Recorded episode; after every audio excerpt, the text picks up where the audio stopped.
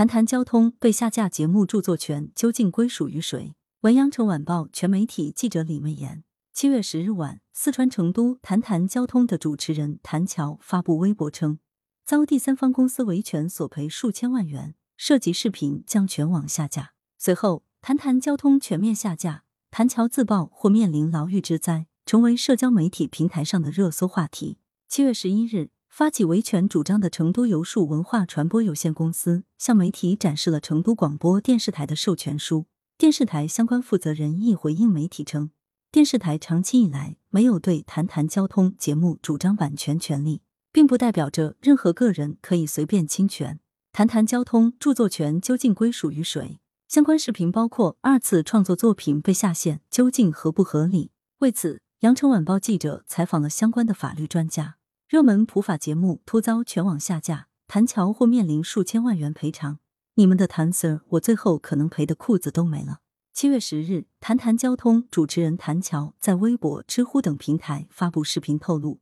由于被投诉侵权，谈谈交通等相关视频被下线，他本人可能面临数千万的巨额赔偿，甚至是牢狱之灾。卷入此次风波的谈谈交通是成都本土一档交通法规宣传节目。最早于二零零五年三月在成都电视台都市生活频道播出。由于贴近大众且语言直白、诙谐幽默，播出后不仅在成都大受欢迎，也受到全国观众的喜爱和追捧。该节目的很多经典片段成为了网络经典热梗，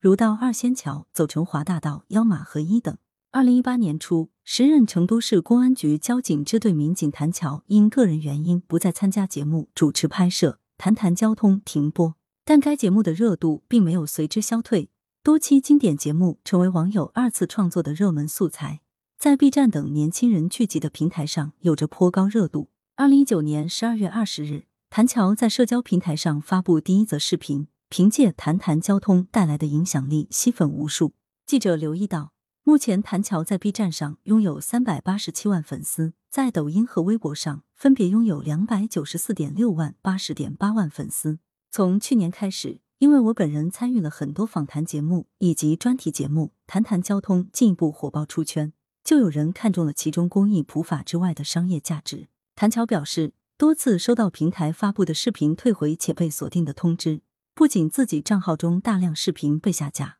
从三百四十五个原创视频缩减到了八十个视频，还有上万个二次创作者编辑的爆款视频也被投诉下架。起诉方持有广播电视台授权书，曾一天立案高达六十件，主张谭乔上传相关视频侵权的是成都游树文化传播有限公司（以下简称游树公司）。工商信息显示，成都游树文化传播有限公司成立于二零一八年，是一家自然人投资或控股的公司。七月十一日上午，记者多次拨打该公司在工商登记系统中公示的电话，但无人接听。企查查信息显示。该公司近期密集起诉了多家视频公司，包括优酷、爱奇艺、咪咕、快手等。记者梳理发现，自今年四月十四日至七月七日，该公司条目下新增二十五条开庭公告，九十八条立案信息，其中五月二十五日当天立案高达六十件，案由多为侵害作品信息网络传播权纠纷。七月十一日晚些时候，游树公司向媒体展示了其获得成都市广播电视台授权的法律依据。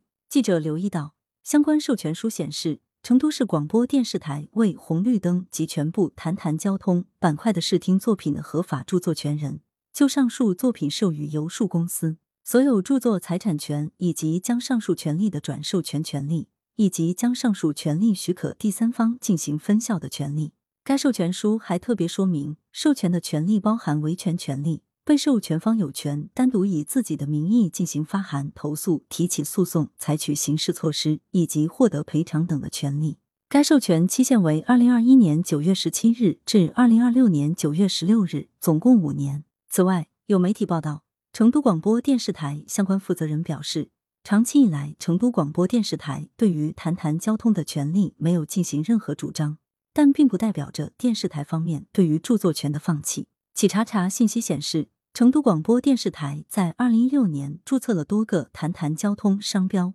为该商标的拥有者，使用截止日期为二零二七年。成都电视台全资控股的成都音像出版社有限公司则拥有五项“谈谈交通”作品著作权。谭乔称，谁是版权方还需认定节目著作权究竟归属于谁。但在谭乔看来，谁是版权方或者谁拥有多少比例的权益，还需要权威的机构来认定。当初制作《谈谈交通》，没有任何个人或者任何机构签订了这种合同或者协议。记者梳理资料发现，二零二零年一月十九日，四川省成都市公安局在领导留言板回复网友提问时，明确表示，二零零五年五月，成都市公安局交警支队与成都电视台第三频道联合推出交通安全宣教节目《谈谈交通》，由交警支队民警谭乔出镜主持。电视台摄制人员跟随拍摄，并进行后期制作。谈谈交通的著作权到底归属于何方？业界对此亦有不同的意见。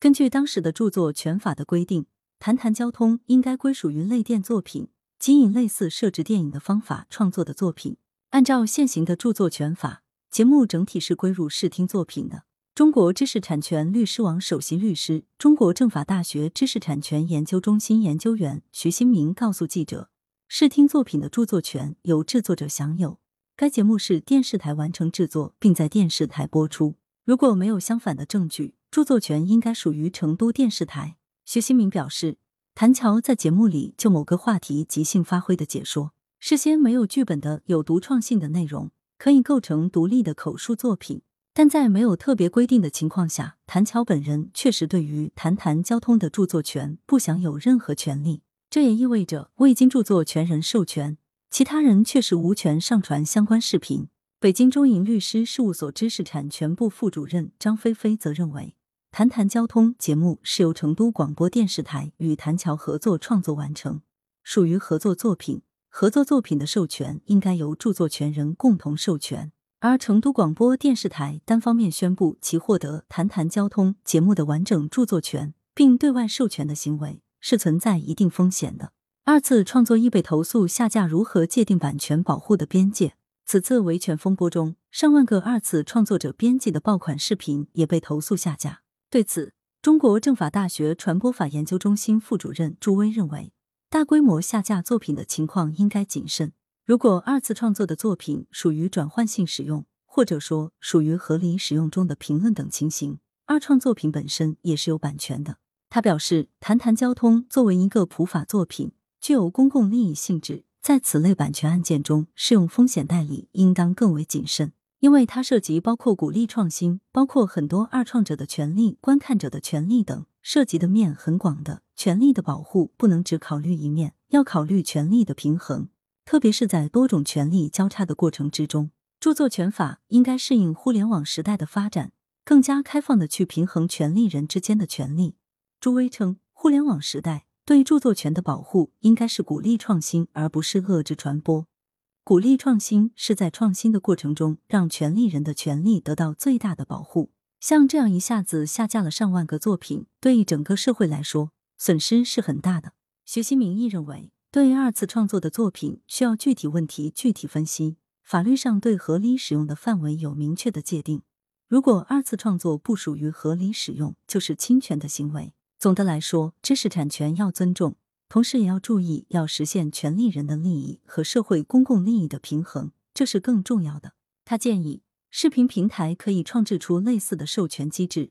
比如说网友在平台上看到好的作品，想进行二次创作，可以通过平台联系到著作权人，获得快速的授权。这个事情对公众来说也是一次普法的过程。随着知识产权保护力度越来越大。不能再像以前那样随意的使用别人的作品。来源：羊城晚报羊城派，编辑孙子清。